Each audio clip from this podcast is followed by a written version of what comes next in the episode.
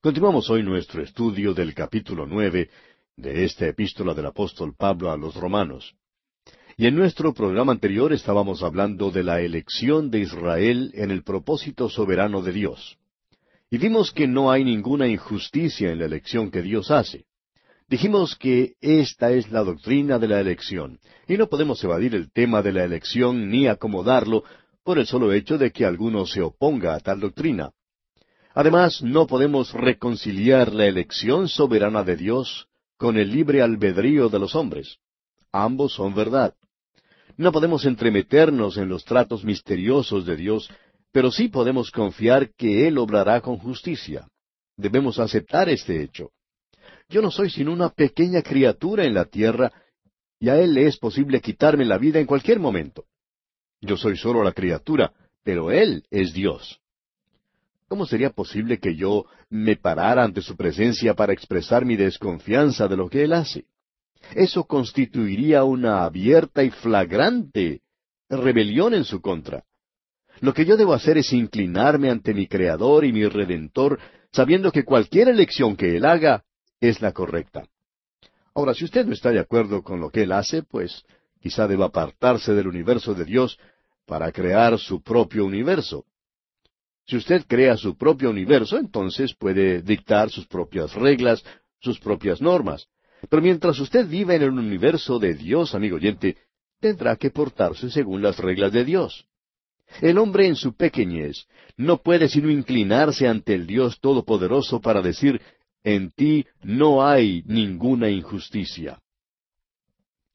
Bueno, vimos también que la misericordia de Dios no se extiende como un reconocimiento de la voluntad humana, ni es una recompensa de alguna obra humana. El querer humano y el hacer humano no constituyen ninguna causa que motive las acciones de Dios. El hombre cree que la decisión y el esfuerzo pueden ser la causa para que Dios le mire con favor. Ahora, esto no es una denegación de la responsabilidad humana. Alguien ha dicho que el querer y el hacer puede indicar la posesión de gracia, pero no constituye la causa que la origina. La única respuesta final es que Dios extiende su misericordia y la extiende porque Él es Dios. ¿Quiénes somos nosotros para desconfiar de Él? Continuando ahora con este estudio del capítulo nueve de esta epístola a los romanos, leemos en el versículo diecisiete, Porque la Escritura dice a Faraón, Para esto mismo te he levantado, para mostrar en ti mi poder y para que mi nombre sea anunciado por toda la tierra. Moisés fue dado como un ejemplo para mostrar la elección de Dios en Jacob. Ahora Faraón se da como ejemplo para mostrar el rechazo de Esaú por Dios. Estos dos hombres revelan la acción soberana de Dios. Dios no obligó a Faraón a hacer alguna cosa contraria a su voluntad o deseo. Faraón era un pecador orgulloso, brutal, egoísta y, malicioso.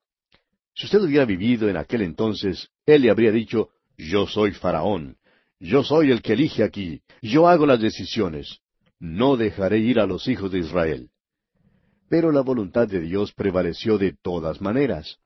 La selección de Faraón por Pablo como ejemplo aquí era buena, pues los judíos en los tiempos de Pablo concordarían en que Dios hizo lo correcto en rechazarlo a él. Dios no creó a Faraón de esa manera, pero Dios lo levantó para revelar lo que estaba en su corazón. Dios hizo esto para mostrar su propia gloria y le informó a Faraón de eso, según leemos allá en el libro de Éxodo capítulo nueve, versículo dieciséis, diciendo, Y a la verdad yo te he puesto para mostrar en ti mi poder y para que mi nombre sea anunciado en toda la tierra.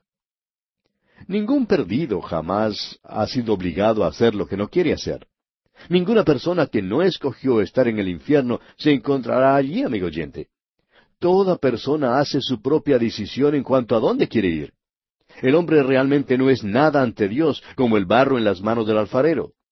Tal fue la actitud de Pablo cuando sirvió como abogado de Dios en su pleito contra el fariseísmo judío. Este es el motivo por el cual expresa aquí solamente una parte de la verdad, y continúa escribiendo en el versículo 18, de manera que de quien quiere tiene misericordia, y al que quiere endurecer, endurece. La Escritura dice que Dios endureció el corazón de Faraón y que Faraón también endureció su propio corazón. Lo primero lo encontramos en el libro de Éxodo en varias partes. Primero en el capítulo cuatro, versículo veintiuno. También en el capítulo siete, versículo tres. En el capítulo nueve, versículo doce. Capítulo diez, versículo veinte y veintisiete. Y en el capítulo once, versículo diez. El lector debe examinar cada versículo detenidamente. Solamente queremos mencionar aquí el versículo veintiuno del capítulo cuatro de Éxodo para ilustrar el hecho de que Dios endureció el corazón de Faraón. Leemos allí en Éxodo capítulo cuatro versículo veintiuno Y dijo Jehová a Moisés, Cuando hayas vuelto a Egipto, mira que hagas delante de Faraón todas las maravillas que he puesto en tu mano, pero yo endureceré su corazón, de modo que no dejará ir al pueblo. Los ejemplos de Faraón endureciendo su propio corazón los encontramos en Éxodo capítulo siete versículos catorce y veintidós. También en el capítulo ocho versículos quince y treinta y dos. Y en el capítulo nueve versículos siete y treinta y. Y aquí también quisiéramos leer solamente uno de estos pasajes en los versículos quince y treinta y dos del capítulo ocho de Éxodo. Dice allí, Pero viendo Faraón que le habían dado reposo, endureció su corazón y no los escuchó, como Jehová lo había dicho. Y luego, mas Faraón endureció aún esta vez su corazón y no dejó ir al pueblo. El apóstol Pablo recalca el hecho de que Dios endureció el corazón de Faraón para concluir su argumento de que Dios no fue injusto en su rechazo de Saúl. La palabra para endurecer aquí puede significar pesado. Y entonces leeríamos, Entonces Jehová dijo a Moisés, El corazón de Faraón está endurecido, o está pesado. La misma palabra aparece también en el capítulo siete de Éxodo, versículo doce, donde leemos, Y las manos de Moisés se cansaban, o sea, le eran pesadas. Dios no cambió el corazón de Faraón, lo dejó con su peso de iniquidad.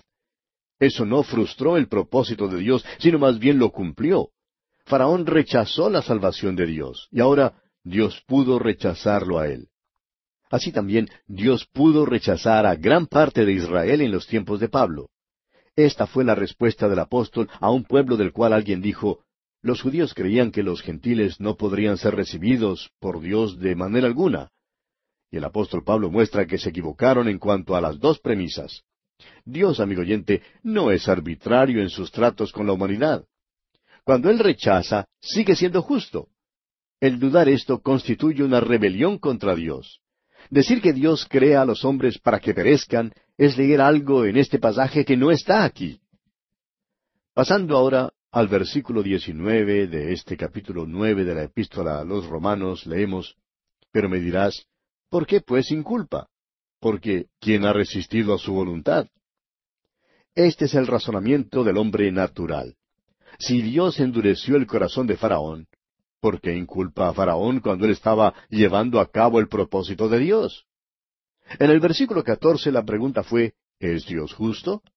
Aquí la pregunta es, ¿no es injusto Dios?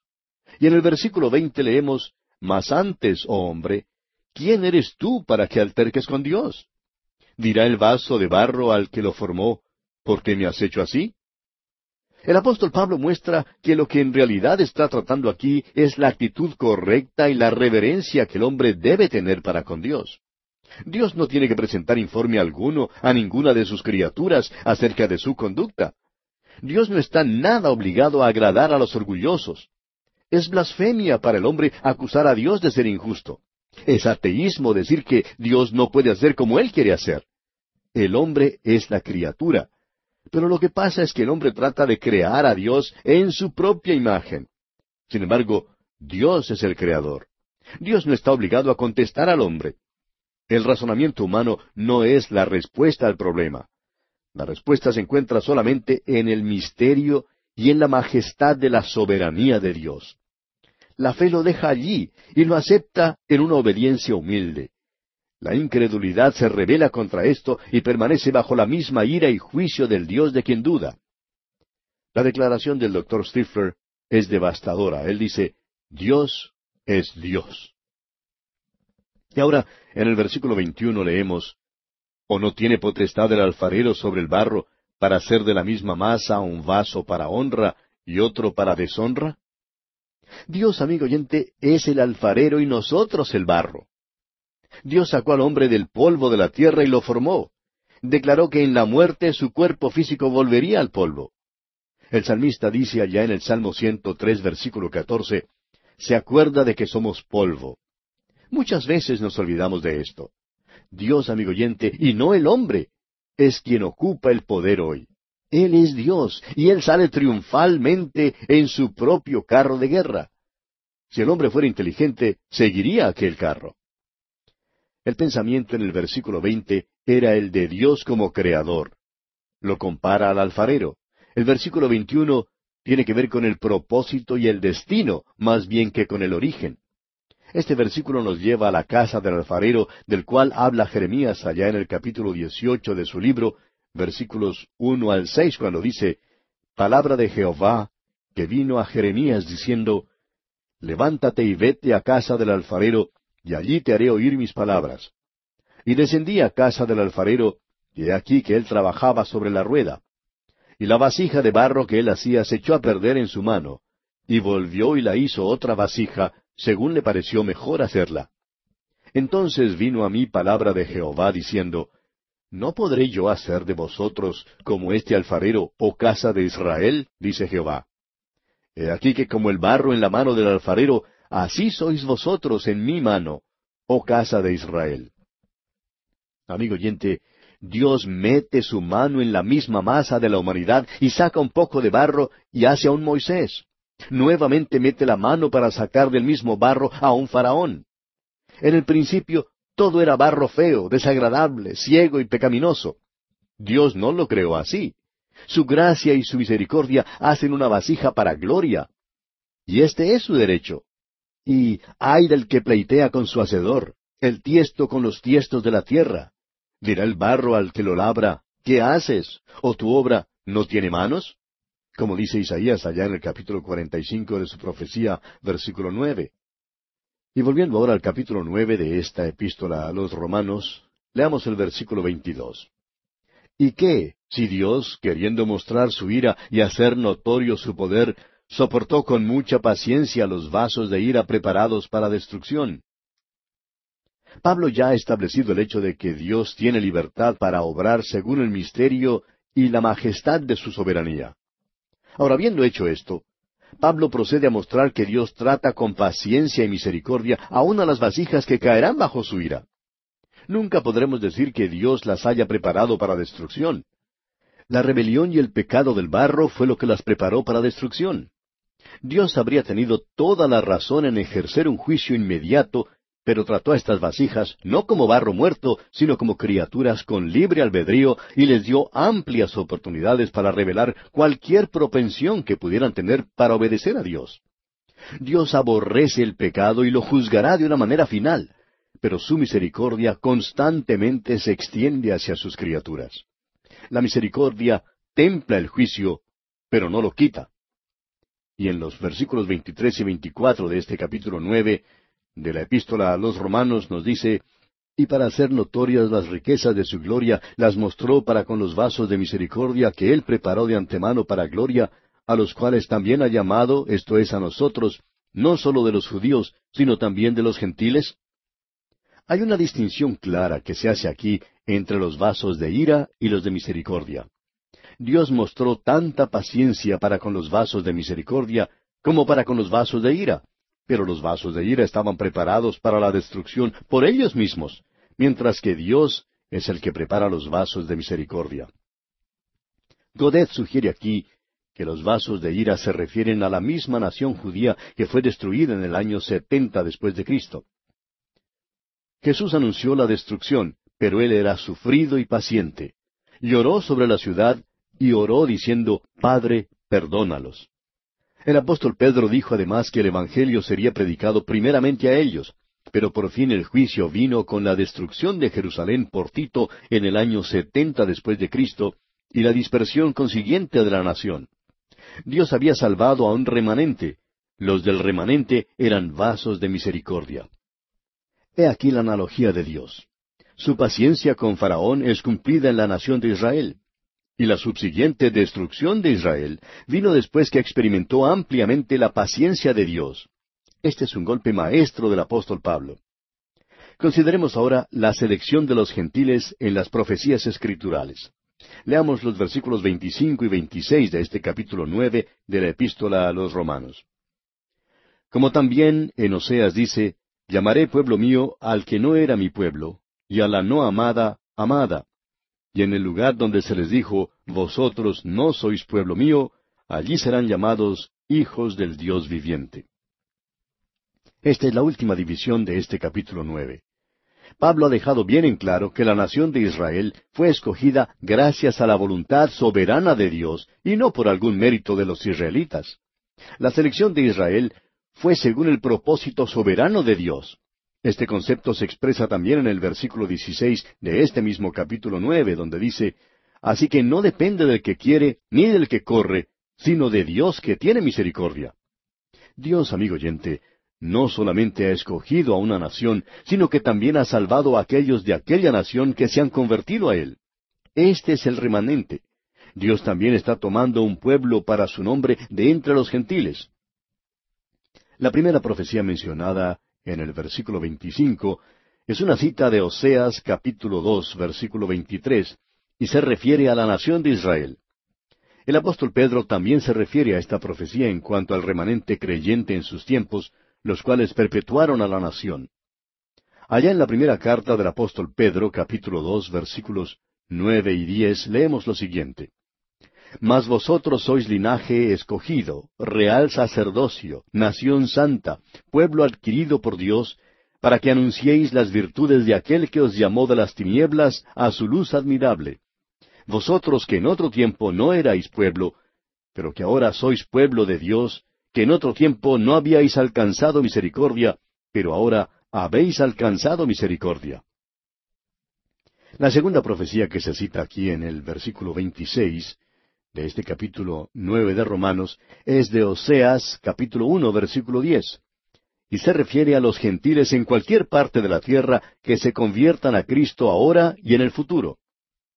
En el libro de los Hechos de los Apóstoles capítulo quince versículo diecisiete leemos para que el resto de los hombres busque al Señor, y todos los gentiles sobre los cuales es invocado mi nombre. Y por tanto, Dios también alcanzó a Europa con el Evangelio. No envió el Evangelio a Europa porque el pueblo allí era superior en manera alguna. A veces se ha dado a entender que la raza blanca se cree superior a las demás razas. Pero la verdad, amigo oyente, es que nunca lo ha sido y nunca lo será. Ante Dios, amigo oyente, todos, todos somos iguales y por lo mismo debemos considerarnos así los unos a los otros. Usted sabe que en nuestra América Latina, por ejemplo, los primeros colonizadores que vinieron no eran de la más alta alcurnia.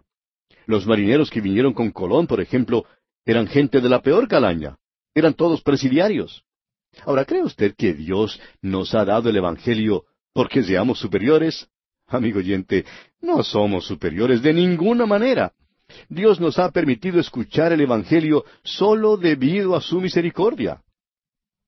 Leamos ahora los versículos 27 y 28 de este capítulo 9 de la epístola a los romanos. También Isaías clama tocante a Israel. Si fuera el número de los hijos de Israel como la arena del mar, tan solo el remanente será salvo, porque el Señor ejecutará su sentencia sobre la tierra en justicia y con prontitud. El apóstol Pablo cita aquí las palabras del profeta Isaías en el capítulo diez de su profecía, versículos veintidós y veintitrés. Solamente un remanente de Israel será salvado durante el período de la gran tribulación. Si usted quiere saber el porcentaje, hoy en día no hay más de quince millones de judíos en todo el mundo. En el período de la gran tribulación, sabemos que Apocalipsis siete indica que solamente ciento cuarenta y cuatro mil judíos serán sellados y salvados ellos serán testigos de él. Ahora no sabemos si esta cifra es literal o simbólica, pero sabemos que representa un pequeño porcentaje, pero es un remanente. Siempre ha sido así con los judíos, y siempre ha sido así también con los gentiles. Siempre es sólo un remanente que es salvado según su gracia. Dios nunca salvó a la mayor parte de alguna nación según la generación natural, pero Dios no deja de ser totalmente misericordioso. El mismo hecho de que solamente salva a uno, revela su misericordia y su gracia, porque la verdad no existe nadie que merezca ser salvado. Y el versículo 29 de este capítulo nueve de la carta del apóstol Pablo a los romanos dice, Y como antes dijo Isaías, si el Señor de los ejércitos no nos hubiera dejado descendencia, como Sodoma habríamos venido a ser, y a Gomorra seríamos semejantes. En este versículo, el apóstol Pablo cita las palabras de Isaías que se encuentran contenidas en el capítulo uno, versículo nueve de su profecía. Esta es una declaración sobrecogedora, pero es un clímax propio de la soberanía de Dios. Aún la nación elegida habría sido como Sodoma y Gomorra en su depravación y rebelión contra Dios si Él no hubiera intervenido con su misericordia soberana y rescatado a un remanente. ¡Qué denuncia del fariseísmo orgulloso y de la orgullosa membresía de iglesia que expresa este mismo fariseísmo hoy en día! Solamente la misericordia de Dios es lo que evita que vayamos al infierno, amado oyente. Y ahora el versículo treinta nos dice, ¿Qué pues diremos? ¿Que los gentiles, que no iban tras la justicia, han alcanzado la justicia, es decir, la justicia que es por fe? Esta es una declaración emocionante. Los gentiles que no quisieron, ni corrieron u obraron, hallaron justicia en Cristo porque Dios lo obró y lo quiso. Las escrituras del Antiguo Testamento lo habían profetizado, pero ahora la historia lo confirma según Pablo testificó.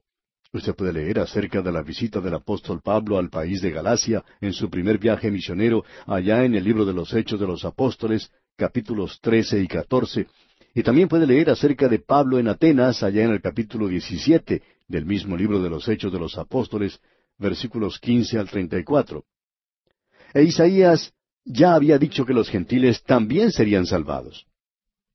Y ahora el versículo treinta y uno de este capítulo nueve de Romanos dice, Mas Israel, que iba tras una ley de justicia, no la alcanzó. Ahora esta es una declaración aterradora. Los judíos trataron de producir una justicia propia al tratar de cumplir con el sistema mosaico. Pero no la produjeron porque en sus esfuerzos y en su orgullo dominante rehusaron acudir a Cristo como pecadores perdidos. Mire usted hoy a Israel. Es un hecho que los religiosos son los más difíciles de todos para alcanzar con el Evangelio. Nunca podrá usted reconciliar la soberanía de Dios y la responsabilidad de los hombres. Si usted va a ser salvo, amigo oyente, la responsabilidad será suya. Usted tiene que aceptar lo provisto por Dios. La Biblia dice con toda claridad que Dios ha hecho su parte al proveer una salvación para todo el mundo. Las puertas están abiertas para que todo aquel que quiera pueda venir. Y el Señor dice allá en el Evangelio según San Juan capítulo seis, versículo treinta y siete, y al que a mí viene, no le echo fuera. Por favor, no se ponga usted a un lado para decir, yo no soy uno de los elegidos.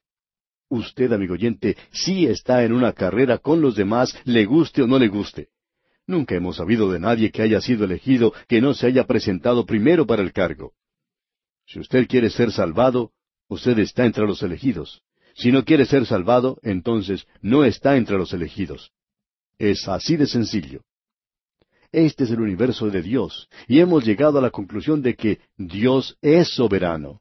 Él obrará según su voluntad, y su voluntad es justa. No hay posibilidad alguna de injusticia con Él. Él no se equivoca, amigo oyente. Nuestros gobiernos se pueden equivocar, pero Dios no puede equivocarse. ¿Por qué no confía usted en Él? Él puede y quiere salvarle completamente. Y aquí vamos a detenernos, amigo oyente, porque nuestro tiempo ya ha tocado a su fin. Continuaremos, Dios mediante, en nuestro próximo programa.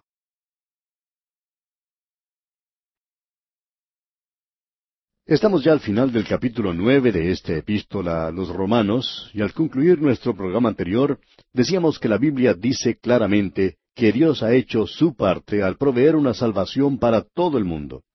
Las puertas están abiertas para que todo aquel que quiera pueda venir. Y el Señor mismo dijo allá en el Evangelio según San Juan capítulo seis, versículo treinta y siete, que al que a mí viene, no le echo fuera. De modo que no se ponga usted a un lado para decir, bueno, yo no soy uno de los elegidos. Usted, amigo oyente, está en una carrera con los demás, quiéralo o no lo quiera. Nunca hemos sabido de nadie que haya sido elegido sin haberse presentado primero para el cargo. Si usted quiere ser salvo, amigo oyente, usted está entre los elegidos. Ahora, si no quiere ser salvado, no está entre los elegidos. Es así de sencillo. Ahora dijimos que este es el universo de Dios, y hemos llegado a la conclusión que Dios es soberano. Él obrará según su voluntad, y su voluntad es justa. No hay posibilidad alguna de injusticia con Él. Él no se equivoca. Ahora, nuestros gobiernos pueden equivocarse, pero Dios no puede equivocarse, amigo oyente. Y bien, pasamos ahora a los versos finales de este capítulo nueve de la epístola a los romanos, los versículos treinta y dos y treinta y tres que preguntan ¿por qué Israel no pudo alcanzar la justicia? Leamos. ¿Por qué? Porque iban tras ella no por fe, sino como por obras de la ley, pues tropezaron en la piedra de tropiezo, como está escrito, He aquí pongo en Sión piedra de tropiezo y roca de caída, y el que creyere en él no será avergonzado. En estos dos versículos finales, el apóstol Pablo vuelve a considerar a la mayoría, o sea, a los no elegidos de Israel. Y su fracaso no se debió a que no eran elegidos. Alguien ha dicho que los salvados pueden atribuir su salvación a la elección, pero los perdidos no pueden atribuir su perdición a la falta de elección. No podemos leer aquí algo que eh, Dios no ha dicho. El libre albedrío en verdad tiene su lugar. Y Dios, por cierto, manda a todos en todo lugar que se arrepientan. Pero ese no es el tema que se está discutiendo aquí. De modo que vamos a dejar esta sección así como Dios declara la situación, ni más ni menos. Ahora el texto citado aquí en el versículo 33 procede del libro del profeta Isaías, capítulo ocho, versículo 14, y también del capítulo 28 del mismo libro, versículo 16. El judío tropezó, para el gentil la cruz es locura, pero para el que cree, sea judío o sea gentil, será salvado por aquella cruz. La mente humilde llegará con una fe sencilla. El hombre natural todavía tratará de producir o de obtener la salvación mediante algún proceso natural. Tratará de reconciliar la soberanía de Dios con la responsabilidad de los hombres, como si la mente pequeña del hombre fuera capaz, infinita e infalible. Y así pues concluimos nuestro estudio del capítulo nueve de esta epístola a los romanos. Llegamos ahora al capítulo diez. En este capítulo tenemos el propósito actual de Dios para Israel. La situación presente de Israel no se debe a que Dios haya limitado su misericordia hacia ellos, sino a su celo de Dios sin conocimiento, Dios les ofreció su propia justicia libremente, pero ellos procuraban establecer la justicia de ellos al tratar de cumplir la ley. En el capítulo nueve, versículo treinta, el apóstol Pablo volvió del tema de la soberanía de Dios a la responsabilidad de los hombres. Continúa esta discusión aquí en el capítulo diez. Establece que su fracaso no se debió a que Dios haya limitado su misericordia hacia Israel. Ellos eran responsables de su situación porque estaban cegados por su propio fariseísmo. Dios les hizo responsables. Allá en el Evangelio según San Lucas, capítulo 19, versículos 43 y 44 leemos, Porque vendrán días sobre ti, cuando tus enemigos te rodearán con vallado y te sitiarán, y por todas partes te estrecharán y te derribarán a tierra, y a tus hijos dentro de ti, y no dejarán en ti piedra sobre piedra, por cuanto no conociste el tiempo de tu visitación. La salvación, amigo oyente, es un don gratuito y es ofrecida a todos, a judíos y a gentiles. El apóstol Pablo oró en pro de la salvación de Israel.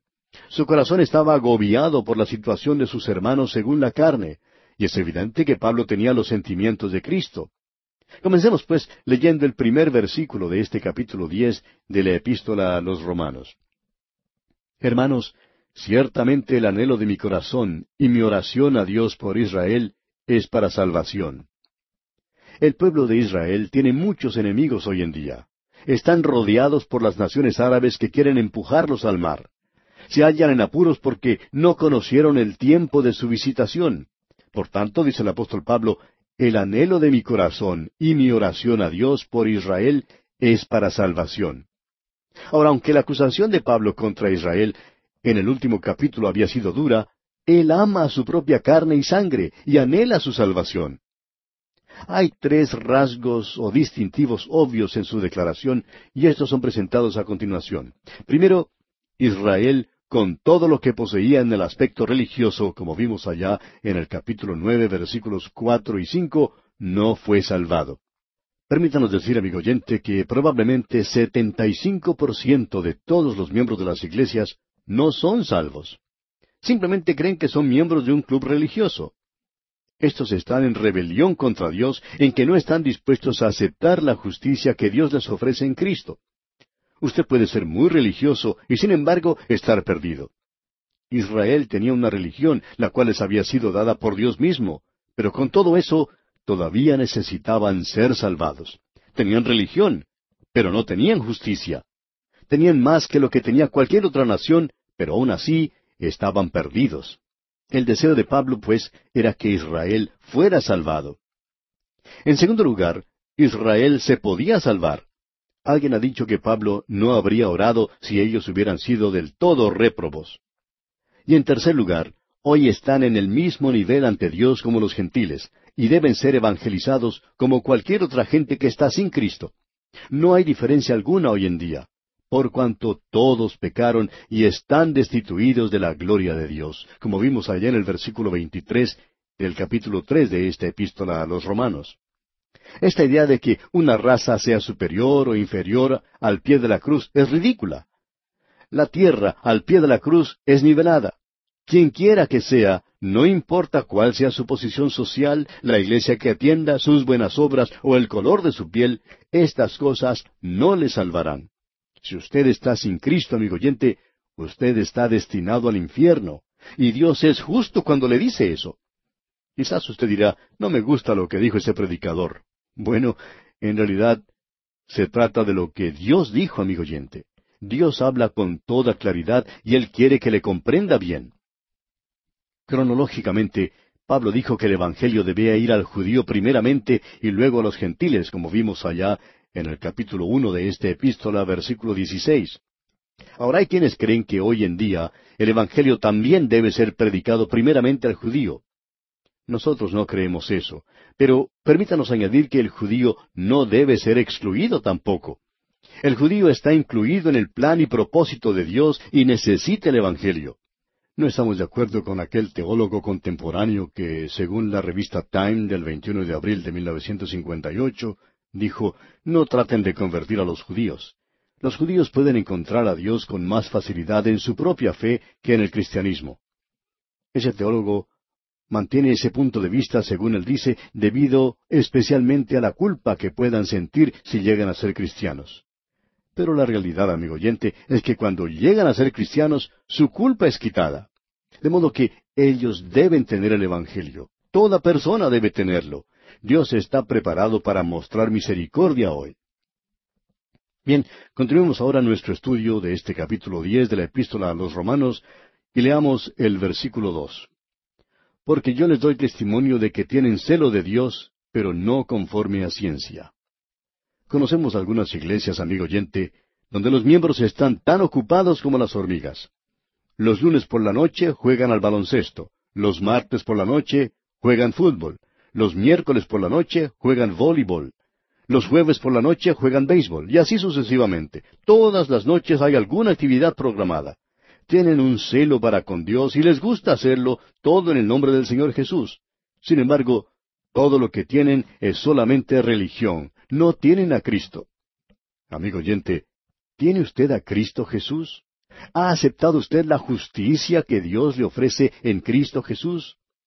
Usted no puede ser salvado de ninguna otra manera. Es necesario ser perfecto para poder ir al cielo, y usted no es perfecto, ni yo tampoco. Pero voy al cielo porque Jesús murió por mí. Él fue sepultado y resucitó de los muertos. Fue entregado por mis transgresiones y resucitó para mi justificación. Él es perfecto y Él es mi justicia. Y algún día iré al cielo porque Él tomó el lugar mío en la cruz porque Él es mi perfección. Amigo oyente, ¿es Jesucristo su Salvador? Olvídese de su membresía en una iglesia por un momento. No queremos menospreciar su membresía, claro está, pero no vaya usted confiado en ella para la salvación.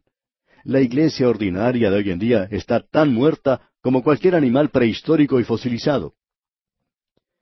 En cierta ocasión, un muchacho le dijo a un pastor, Yo prefiero salir los domingos para jugar al golf antes que asistir a la iglesia. Y el pastor le dejó sorprendido cuando le respondió, Pues cuando tú vayas a jugar, convídame a mí para que yo vaya también. Yo soy jubilado.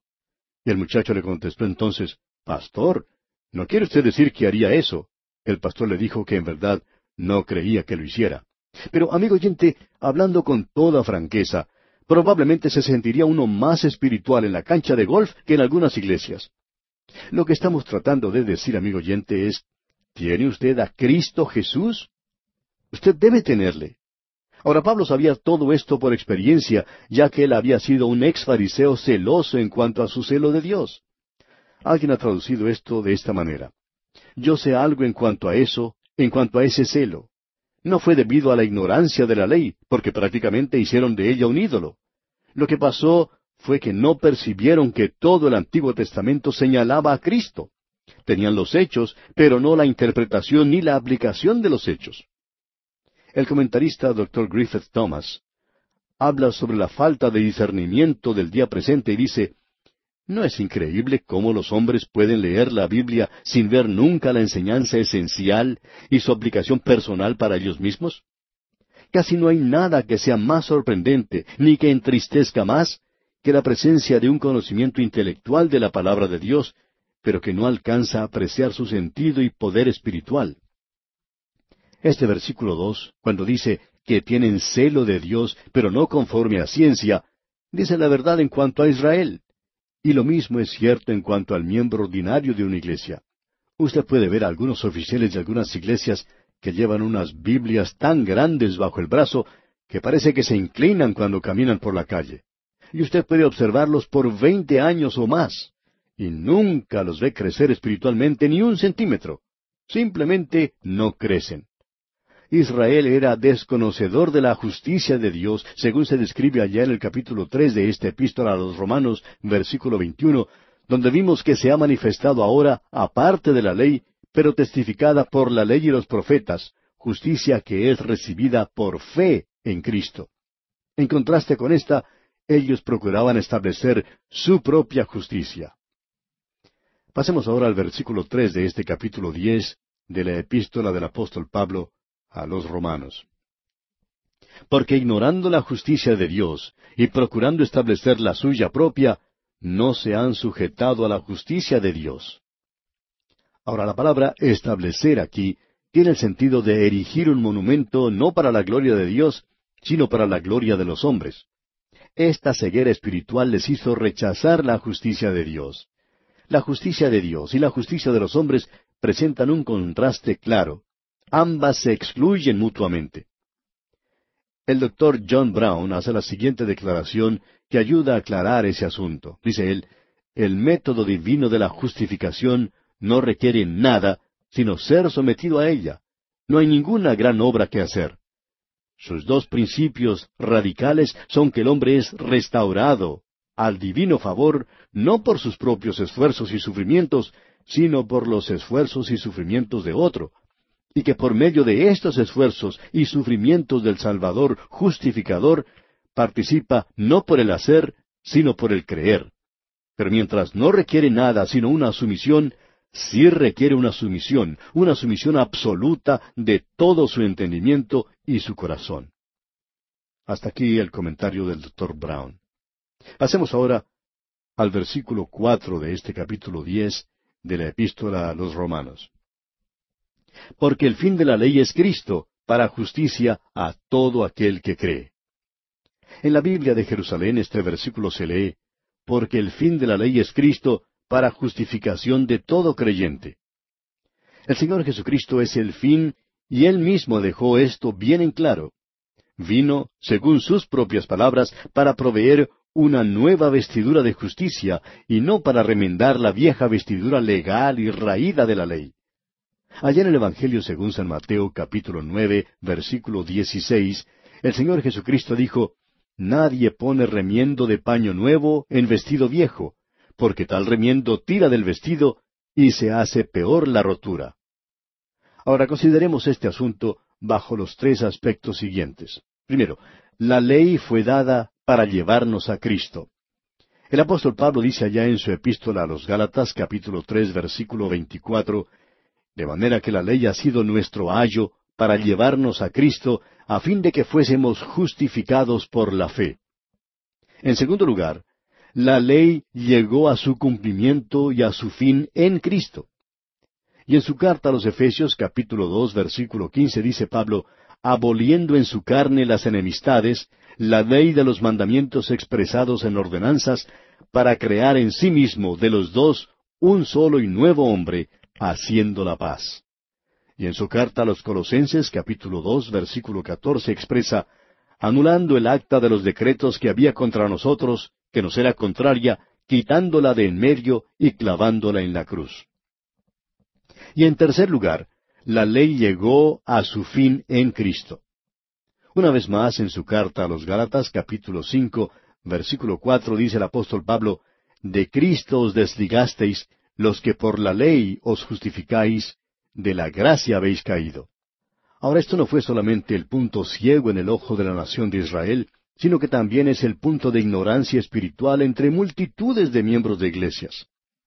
El comentarista bíblico Newell dice, la ley no es en manera alguna más una regla de vida que lo que es como un medio de justicia.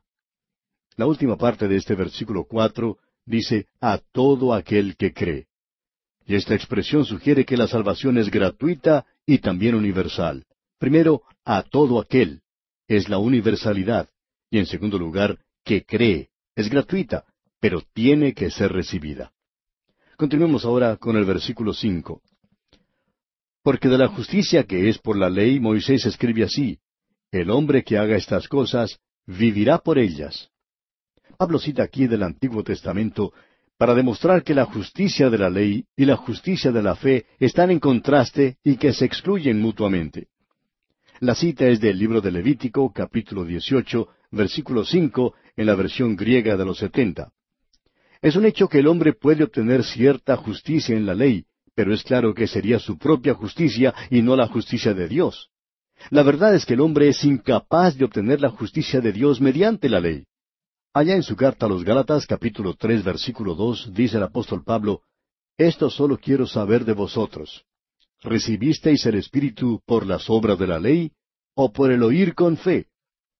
La ley ejerció un ministerio de condenación y de muerte. Leamos ahora los versículos seis al diez de este capítulo diez de la epístola a los Romanos.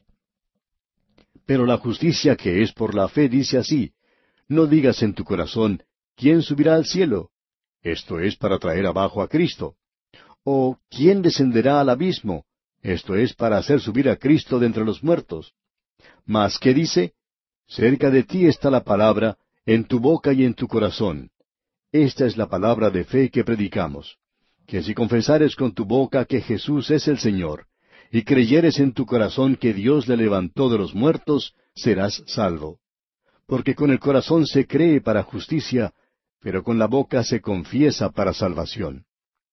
El texto citado en esta sección procede del libro de Deuteronomio capítulo treinta, versículos once al catorce, y dice así, Porque este mandamiento que yo te ordeno hoy no es demasiado difícil para ti ni está lejos no está en el cielo para que digas, ¿quién subirá por nosotros al cielo y nos lo traerá y nos lo hará oír para que lo cumplamos? Ni está al otro lado del mar para que digas, ¿quién pasará por nosotros el mar para que nos lo traiga y nos lo haga oír a fin de que lo cumplamos? Porque muy cerca de ti está la palabra, en tu boca y en tu corazón, para que la cumplas. Ahora el apóstol Pablo no dice que Moisés dijo esto, sino más bien que es la justicia por la fe la que habla. Pablo no hace aquí ninguna sustitución de fe por ley. El pasaje en Deuteronomio es profético y habla del día cuando Israel volverá a Dios con todo su corazón y su alma. Anticipa el nuevo pacto que Dios hará con Israel. El profeta Jeremías en el capítulo 31 de su profecía, versículos 31 al 33 dice, He aquí que vienen días, dice Jehová, en los cuales haré nuevo pacto con la casa de Israel y con la casa de Judá, no como el pacto que hice con sus padres el día que tomé su mano para sacarlos de la tierra de Egipto, porque ellos invalidaron mi pacto, aunque fui yo un marido para ellos, dice Jehová. Pero este es el pacto que haré con la casa de Israel después de aquellos días, dice Jehová. Daré mi ley en su mente, y la escribiré en su corazón, y yo seré a ellos por Dios, y ellos me serán por pueblo. Cristo es quien instituirá este nuevo pacto que todavía está en el futuro. La justicia por la fe es de veras atestiguada por la ley y por los profetas. En el interín no es necesario subir al cielo para traer abajo a Cristo. Ya vino la primera vez y murió. No es necesario levantarlo de los muertos, ya resucitó de los muertos. Israel tenía la ley por mil quinientos años y la conocían mecánicamente, pero no había traído la justicia. Cristo había venido a ellos así como la ley les había venido. No fue algo que estaba muy lejos. Cristo había venido entre ellos, murió y resucitó entre ellos. La justicia por la fe estaba disponible para ellos aún en su misma boca y corazón, porque Pablo y los otros apóstoles estaban predicándosela. La ley testificó en cuanto a la justicia por la ley y la justicia por la fe. No son mandamientos allá en el capítulo treinta de Deuteronomio, sino un solo mandamiento. La justicia por la ley no había traído la salvación, pero la justicia por la fe sí trae salvación. No sería malo notar unos puntos en los versículos nueve y diez. Leamos estos versículos una vez más. Que si confesares con tu boca que Jesús es el Señor, y creyeres en tu corazón que Dios le levantó de los muertos, serás salvo. Porque con el corazón se cree para justicia, pero con la boca se confiesa para salvación. Estos versículos son citados tantas veces hoy en las reuniones de los creyentes en Cristo. Y hay una distinción que se hace hoy entre el corazón y la cabeza, distinción que no existía en los tiempos de Pablo. El corazón en la Biblia se refiere a la personalidad total e incluye la mente, las aficiones, eh, las emociones y la voluntad. No es necesario pasar adelante en una reunión para ser salvado. Usted puede ser salvado donde quiera que esté, sea que usted esté sitiado por la nieve en Alaska o manejando su automóvil en una de las islas del Caribe o sentado allí en su casa en su silla favorita. Muchos pastores ven constantemente pasar adelante en su iglesia a muchas personas que nunca en realidad fueron salvados. La confesión pública de por sí no es la salvación. Lo que Pablo está diciendo tiene mucha importancia. El hombre tiene que poner en acuerdo sus confesiones y su vida. Su boca y su corazón deben estar en completa armonía. Debe hablar lo que el corazón cree. Algunos le honran de labios, pero su corazón está muy lejos de él. La boca y el corazón tienen que estar en completo acuerdo para que sea una fe salvadora. Si hay confesión sin fe, se debe o bien al engaño de uno mismo o a la hipocresía. Si hay fe sin confesión, puede ser cobardía. Y nos parece que el apóstol Pablo está diciendo que Santiago tiene toda la razón cuando dice allá en el capítulo dos de su carta, versículo veinte, que la fe sin obras es muerta. Si usted habla con la boca, amigo oyente, esté seguro de que haya fe en su corazón. Y aquí vamos a detenernos por hoy porque nuestro tiempo se ha agotado. Continuaremos, Dios mediante, en nuestro próximo programa.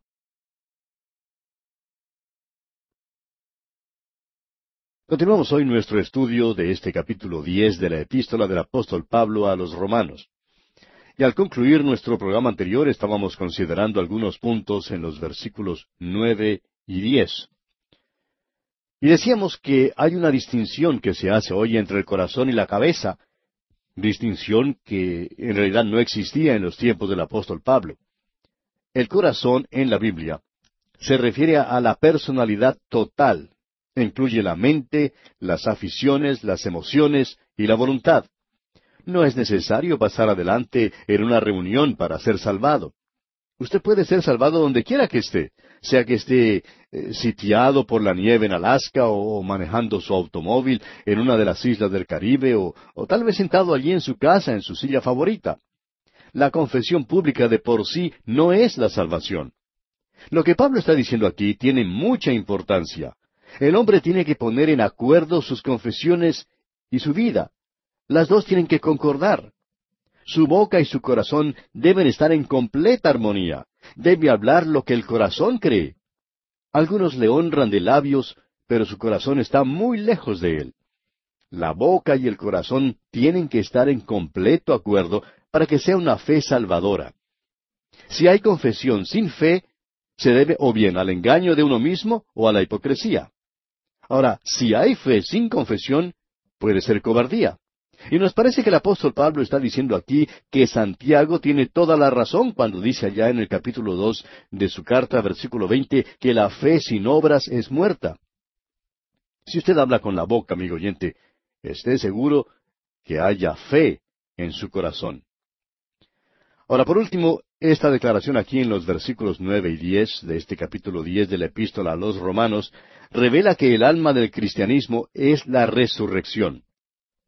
No hay ningún evangelio aparte de este gran hecho de la fe. En el capítulo cuatro de esta epístola, versículo veinticinco, leímos que Pablo escribió el cual fue entregado por nuestras transgresiones y resucitado para nuestra justificación. Y también en su primera carta a los Corintios, capítulo quince, versículos uno al cuatro, dice, Además os declaro, hermanos, el Evangelio que os he predicado, el cual también recibisteis, en el cual también perseveráis, por el cual asimismo, si retenéis la palabra que os he predicado, sois salvos, si no creísteis en vano. Porque primeramente os he enseñado lo que asimismo recibí, que Cristo murió por nuestros pecados conforme a las Escrituras, y que fue sepultado y que resucitó al tercer día conforme a las Escrituras. Continuando ahora con nuestro estudio en el capítulo diez de la epístola a los Romanos, veamos el versículo once. Pues la Escritura dice, Todo aquel que en él creyere no será avergonzado. El apóstol Pablo cita aquí las palabras del profeta Isaías en el capítulo 28 de su profecía, versículo 16, donde leemos, Por tanto, Jehová el Señor dice así, He aquí que yo he puesto en Sión por fundamento una piedra, piedra probada, angular, preciosa, de cimiento estable.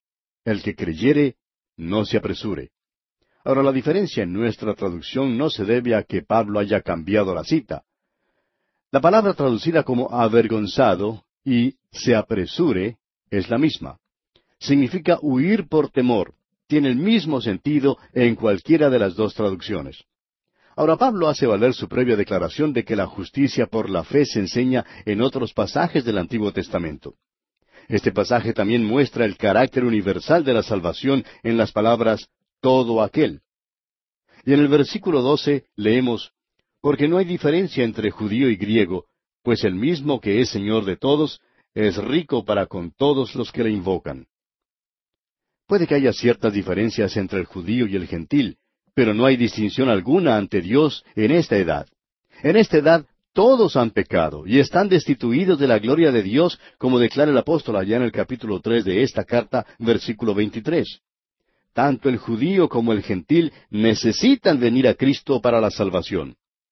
Allí en el Evangelio según San Juan capítulo 14 versículo 6, el Señor Jesucristo dijo, Yo soy el camino y la verdad y la vida.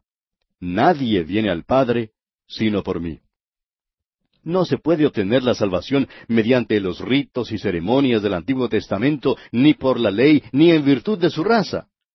La salvación, amigo oyente, viene solamente por la fe en Jesucristo es ofrecida en base a la misericordia de Dios. Pablo ahora ha probado por las escrituras del Antiguo Testamento que el único requisito que Dios exige del hombre es la fe. Y esto nivela todas las distinciones raciales y derriba la pared intermedia de separación entre el judío y el gentil. Continuemos ahora con el versículo trece de este capítulo diez de la epístola a los romanos. Porque todo aquel que invocare el nombre del Señor será salvo. Esta cita aquí corresponde a las palabras del profeta Joel en el capítulo dos de su libro, versículo treinta y dos, que dice Y todo aquel que invocare el nombre de Jehová será salvo, porque en el monte de Sión y en Jerusalén habrá salvación, como ha dicho Jehová, y entre el remanente al cual él habrá llamado. Y una vez más, Pablo vuelve a referirse al Antiguo Testamento para hacer valer su argumento de que la salvación es por la fe. Hay ocho citas del Antiguo Testamento en este capítulo y hay treinta citas en esta división comprendida entre los capítulos nueve al once. Esta cita sigue lógicamente al versículo doce, pero pone muy en claro que tanto el judío como el gentil necesitan invocar el nombre del Señor más bien que hacer algo para la salvación. Invocar el nombre del Señor quiere decir creer en el Señor Jesucristo. Esta es la carga de todo el mensaje del apóstol Pablo aquí en su epístola a los romanos. Leamos ahora los versículos catorce y quince. ¿Cómo pues invocarán a aquel en el cual no han creído? ¿Y cómo creerán en aquel de quien no han oído? ¿Y cómo oirán sin haber quien les predique? ¿Y cómo predicarán si no fueran enviados? Como está escrito, cuán hermosos son los pies de los que anuncian la paz, de los que anuncian buenas nuevas. Es necesario comprender la posición del apóstol Pablo para poder apreciar estos versículos. Los judíos, su propio pueblo, aborrecían al apóstol Pablo, aunque aplaudían a Pablo el fariseo. De modo que Pablo les está mostrando lo lógico de su posición. Ellos rechazaban su derecho o el derecho de cualquier otro apóstol de proclamar un evangelio que omitía el sistema mosaico, lo cual había degenerado en el judaísmo. Pablo muestra que debe haber mensajeros del evangelio que tienen credenciales de Dios. Pablo empezó esta epístola diciendo, Pablo, siervo de Jesucristo, llamado a ser apóstol. Sigue una orden de sucesión lógica. Los predicadores necesitan ser enviados para que el pueblo pueda oír a fin de que crean, pues de otro modo no sabrían cómo invocar el nombre del Señor. Y el apóstol Pablo señala con precisión todo en cuanto al creer. Esto necesitó su ministerio. La falta de oportunidad no podía servir de excusa válida para no invocar el nombre del Señor porque Pablo y los otros apóstoles estaban ejerciendo su llamado. Un hombre que predica el Evangelio necesita ser enviado. Pablo afirma este poquito de lógica citando un texto del profeta Isaías en el capítulo 52, versículo 7, donde leemos, Cuán hermosos son sobre los montes los pies del que trae alegres nuevas, del que anuncia la paz, del que trae nuevas del bien, del que publica salvación, del que dice a Tu Dios reina. Este texto citado precede la maravillosa profecía de Isaías en el capítulo 53, profecía de la muerte y resurrección de Cristo. Aquella profecía principió con la pregunta del profeta, ¿quién ha creído a nuestro anuncio? La ley de Moisés seguramente no fue las alegres nuevas del bien, sino una ministración de muerte. Se nos dice aquí que los pies de aquellos que anuncian la paz son hermosos. Creemos que este programa de radio es muy importante y estamos dedicándole tanto tiempo cuanto sea necesario. Creemos que es importante predicar la palabra de Dios a los necesitados. Cuando me quito los zapatos por la noche, antes de acostarme y me miro los pies, llego a la conclusión de que no son nada hermosos, amigo oyente. No hay nada en cuanto a los pies que les haga objeto de hermosura. Pero Dios llama hermosos a los pies de sus llamados y enviados. Los pies de la raza humana de costumbre se calzan, no son nada hermosos que ver. La palabra del comentarista Lange es muy propia aquí. Dijo él, en su correr y apresurarse, en su subir los montes obstructores, y en su apariencia y descenso de las montañas, son símbolos del movimiento ligero y aspecto encarecidamente deseado del mismo Evangelio. Y este es uno de los motivos por los cuales nos agrada la oportunidad que tenemos mediante la radio hoy en día. Podemos subir montañas, cruzar los llanos, extendernos sobre las vastas expansiones del agua y entrar en los lugares recónditos de la tierra con el glorioso mensaje del Evangelio. Podemos entrar en hogares, en automóviles, en los negocios, y hasta hemos entrado en algunas cantinas con el Evangelio por medio de la radio. De veras, es maravilloso alcanzar tantos lugares con la palabra de Dios. Bien, continuando ahora con nuestro estudio en este capítulo diez de la epístola a los romanos, leamos el versículo dieciséis. Mas no todos obedecieron al Evangelio, pues Isaías dice, Señor, ¿quién ha creído a nuestro anuncio? En el capítulo tres de esta epístola, versículo tres, tenemos un pasaje paralelo. Pablo introduce esta nota de tristeza con un motivo doble. En primer lugar, esta es una declaración de un hecho nos regocijamos en los muchos que han sido salvados, pero cuando se considera toda la población, el porcentaje de los salvados es muy insignificante. En segundo lugar, no invalida la justicia por la fe como el Evangelio de Dios. En realidad la comprobó, como la cita de Isaías lo revela. El rechazo del Evangelio no constituye ninguna excusa para no proclamarlo. No quita la responsabilidad que hay sobre nosotros de predicarlo a toda criatura. Y en el versículo 17 continúa diciendo el apóstol Pablo, Así que la fe es por el oír y el oír por la palabra de Dios. Este versículo declara el método de Dios. La fe no viene por medio de la predicación de la filosofía o la psicología o de algún sanalotodo político, sino mediante la predicación de la palabra de Dios. Y mientras usted, amigo oyente, no oiga la palabra de Dios, no se puede salvar. La fe viene por el oír, pero uno tiene que actuar sobre lo que oye. No es simplemente el oír, no se trata simplemente de algún informe, sino del mensaje del Evangelio. Se trata de la persona y la obra de Cristo. Cuán importante es para el mensajero vivir según la palabra de Dios. Ella sola da la fuerza interior y el poder exterior. Y en el versículo 19 leemos, también digo, ¿no ha conocido esto Israel? Primeramente Moisés dice, yo os provocaré a celos con un pueblo que no es pueblo, con pueblo insensato os provocaré a ira. Aquí en el versículo 19, el apóstol Pablo cita las palabras de Deuteronomio capítulo 32, versículo 21, donde leemos, Ellos me movieron a celos con lo que no es Dios, me provocaron a ira con sus ídolos. Yo también los moveré a celos con un pueblo que no es pueblo, los provocaré a ira con una nación insensata. El apóstol hace esto para mostrar que Israel no conoció el plan de la justicia por la fe, Conocieron que el Evangelio debía salir a todo el mundo y en el día de hoy Dios está tomando de entre los gentiles a un pueblo para su nombre. Y en el versículo veinte leemos, E Isaías dice resueltamente, Fui hallado de los que no me buscaban, me manifesté a los que no preguntaban por mí. Aquí el apóstol Pablo está citando las palabras del profeta Isaías que se encuentran en el capítulo 65 de su profecía, versículo uno, donde Isaías dice, Fui buscado por los que no preguntaban por mí. Fui hallado por los que no me buscaban.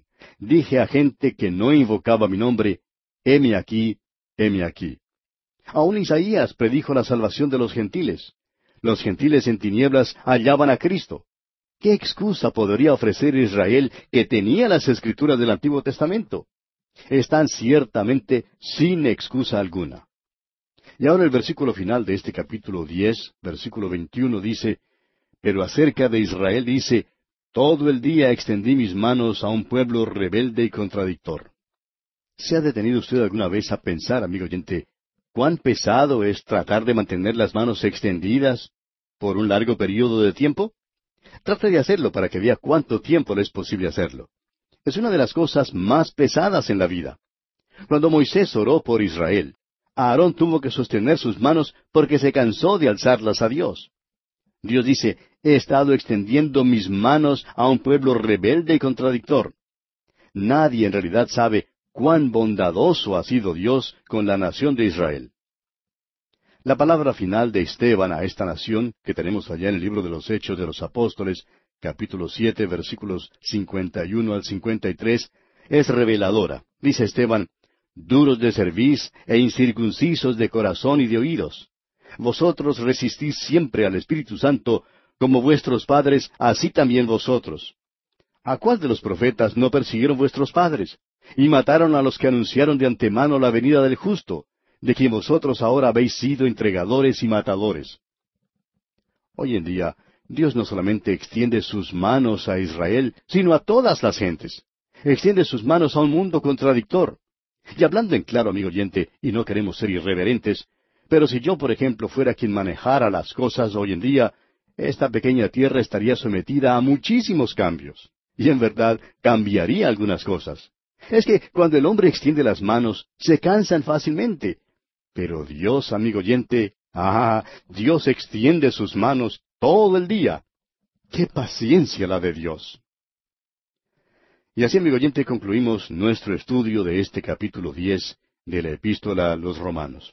Y llegamos ahora al capítulo once. Y en este capítulo once tenemos el propósito futuro de Dios para Israel. El remanente es reunido y redimido como nación. En el capítulo nueve de esta epístola a los romanos vimos los tratos pasados de Dios con Israel.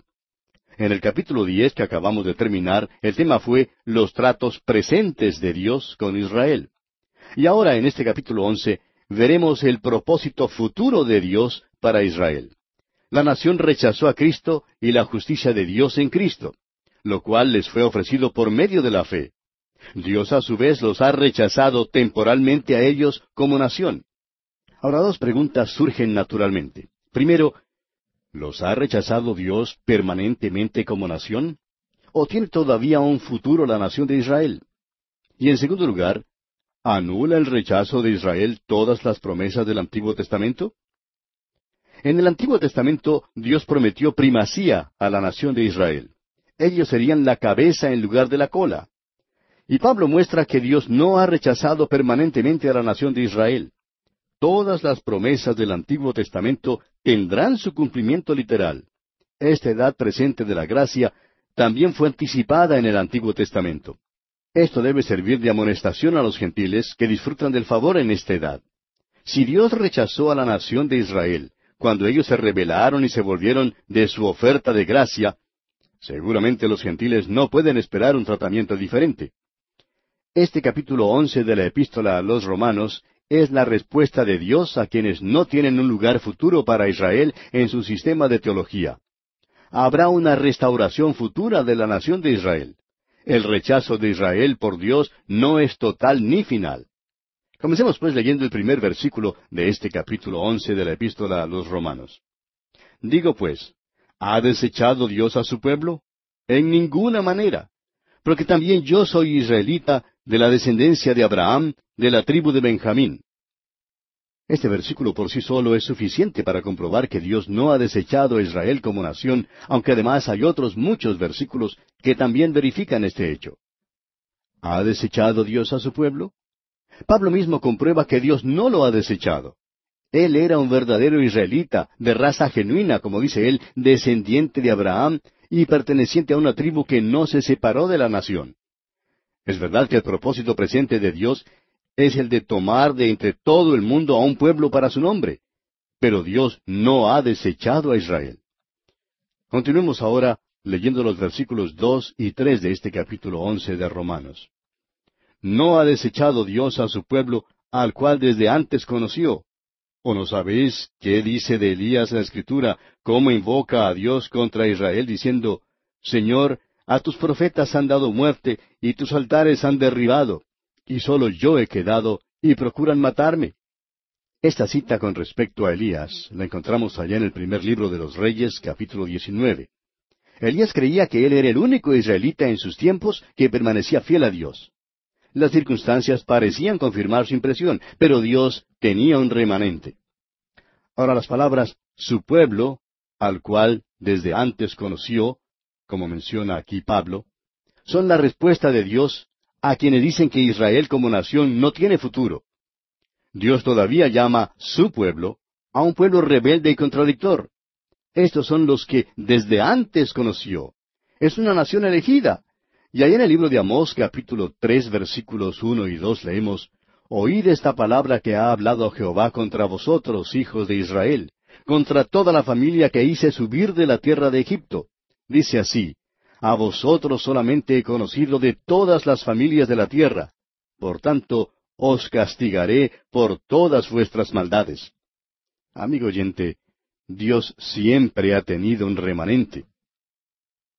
Y volviendo ahora al capítulo once de esta epístola a los romanos, leemos en el versículo cuatro, Pero ¿qué le dice la divina respuesta? Me he reservado siete mil hombres que no han doblado la rodilla delante de Baal. Elías ignoraba totalmente que Dios había obrado en los corazones de unos siete mil hombres. Ahora, si había siete mil hombres cuyas rodillas no se habían doblado ante Baal, entonces creemos que habría como el doble de mujeres que tampoco se arrodillaron. Este fue un remanente algo grande en los tiempos de Acab y Jezabel, cuando Elías creía que él era el único fiel.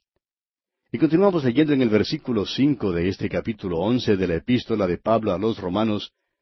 Así también, aun en este tiempo, ha quedado un remanente escogido por gracia. El apóstol hace una aplicación de los tiempos de Elías a los suyos. Como había un remanente escogido por gracia en aquel entonces, así también había en los tiempos de Pablo. Y continúa diciendo en el versículo seis, y si por gracia, ya no es por obras. De otra manera la gracia ya no es gracia. Y si por obras, ya no es gracia. De otra manera la obra ya no es obra.